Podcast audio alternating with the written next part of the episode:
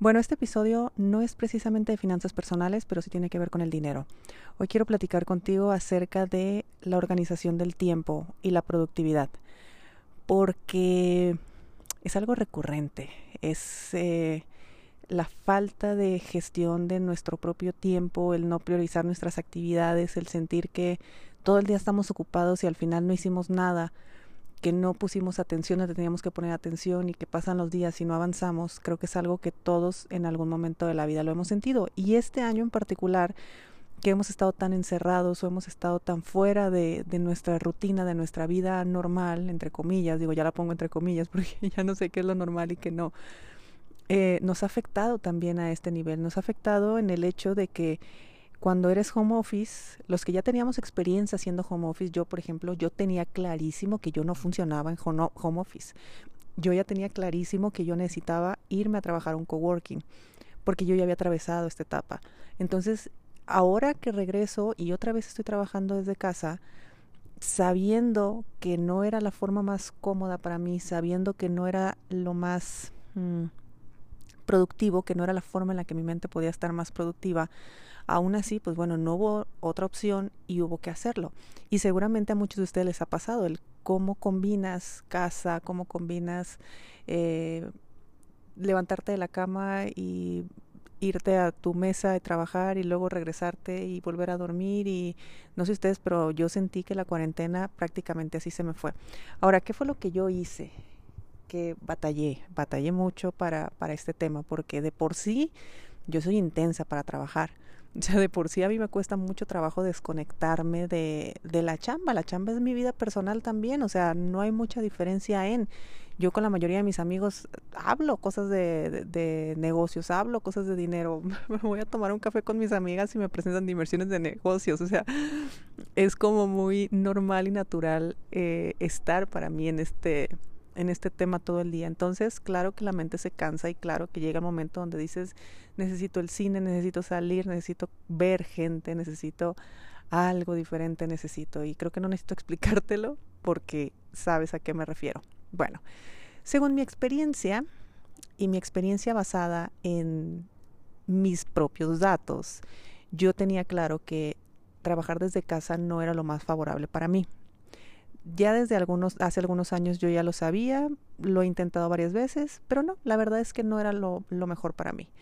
Cuando yo empecé a trabajar en coworkings, todo se disparó, o sea, mi productividad se disparó, empecé a convivir con gente, empecé a hacer amigos, empecé a hacer conexiones, me funcionó muy bien. Ahora el regresar a casa, obviamente ya fue desde otro punto de vista, estábamos en medio de una pandemia y bueno, yo ya no me podía hacer la loca de que ay, es que no sé trabajar en casa, yo ya lo había hecho, que no me funcionara era, había sido otra cosa, pero yo ya lo había hecho. Entonces, a mí las agendas electrónicas, por ejemplo, nunca me han funcionado. No me gustan y, y yo, para empezar, el teléfono lo tengo todo el día en silencio, porque es un distractor los ruiditos que hace. Así que imagínate, traer mi agenda en el celular que cada hora me esté diciendo los pendientes que hay, pues no. Entonces yo siempre he optado por una agenda física, un cuadernito. Es algo que a mí me gusta mucho, tener una agenda física. Incluso aunque Google, aunque Microsoft me esté poniendo ahí en mis en mi calendario las actividades, yo de todas maneras las estoy escribiendo en mi agenda. Eso a mí me funciona, pero ahora, ¿por qué me funciona eso? Porque cuando yo organizo mi semana o cuando yo organizo mi día, yo primero pongo lo personal. Me refiero a que todos los o compromisos o cosas que yo quiero hacer personales es lo primero que se agenda. Si yo me voy a meditación una vez por semana, yo agendo mi sesión de meditación. Si yo me voy a hacer ejercicio dos veces a la semana, yo agendo mis horas de ejercicio.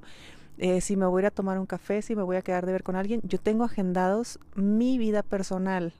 Mira qué distinto a, que la mayoría agenda sus, sus eh, pues sus compromisos laborales o sus pendientes laborales, yo lo que hago es que agendo lo personal.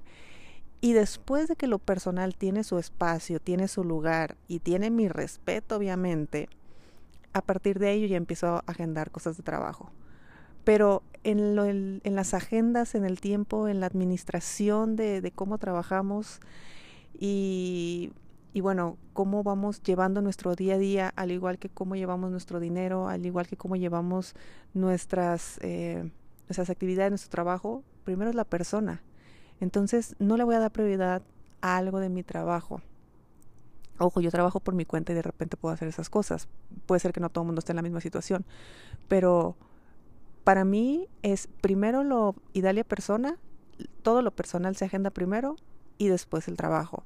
Y si es verdad que de repente me dicen algo, me invitan a algún lugar y yo ya tengo agendado con algo del trabajo y bueno, ni modo, no se puede. Pero si está en mis manos, yo primero agendo lo personal y después agendo lo profesional o agendo las cosas del trabajo y lo hago por escrito. Ya que está eso, yo tengo también algo que yo he descubierto que a mí no me funciona es que yo no lo tengo agendado por horas, salvo que tenga citas con clientes o con alumnos, ahí sí, pues obviamente los tengo agendados a determinadas horas, pero si no, yo tengo claras mis actividades del día. Y yo me organizaré para tener mis actividades al día y que mis actividades del día salgan ese día. Y de esas actividades que tengo, yo sí procuro que, aunque la gente que sabe de productividad y sabe de tiempo dice que hay que tener un 80-20 y no sé cuánta cosa, yo en lo que sí pongo atención es que por lo menos el 50% de mis actividades me produzcan dinero. Me refiero a que estar o en ventas o estar en networking o estar haciendo ese tipo de cosas. Y lo demás puede ser facturación, puede ser administrativo, pero por lo menos, por lo menos, la mitad de mis actividades diarias me deben de producir dinero o son una acción que me van a llevar a producir dinero. Y esto me ha funcionado. Yo he utilizado todas las técnicas pomodoros y todas las cosas habidas y por haber y yo he optado por respetar mis tiempos, respetar mi cuerpo y respetar todo. Porque al final de cuentas yo para eso emprendí, para ser libre, para tener libertad de todo. Entonces, pues no me parece congruente que yo me quiera levantar a las 5 de la mañana, salir a correr, eh, meditar, revisar mis correos, desayunar y estar lista antes de las 8 de la mañana. La verdad es que me encantaría poder hacerlo, pero no me interesa, no quiero. Así que yo me despierto a la hora que mi cuerpo se despierta y a partir de ahí yo tengo primeramente mis compromisos personales, tengo claro a qué hora, tengo claro cómo va a estar el show, perfecto. El resto son cosas de trabajo y las cosas de trabajo, por lo menos la mitad de las actividades deben de producir dinero. Y ya está. Y me iré a dormir en el momento que mis actividades queden listas. Ahora, como mis horarios, te digo que no son los más comunes, en este momento, por ejemplo, déjame ver el reloj, es la una de la mañana este episodio se va a publicar a las 5 de la mañana.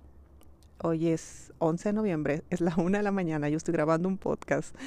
Eh, acabo de hacer ejercicio y con esto doy por concluida mis actividades del día de hoy y ya me voy a dormir.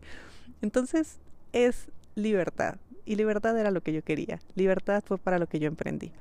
Y todo lo demás es cómo a ti te funcione y cómo a ti te vaya mejor.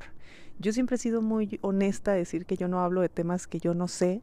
La verdad es que yo temas de productividad, de gestión de tiempo no sé.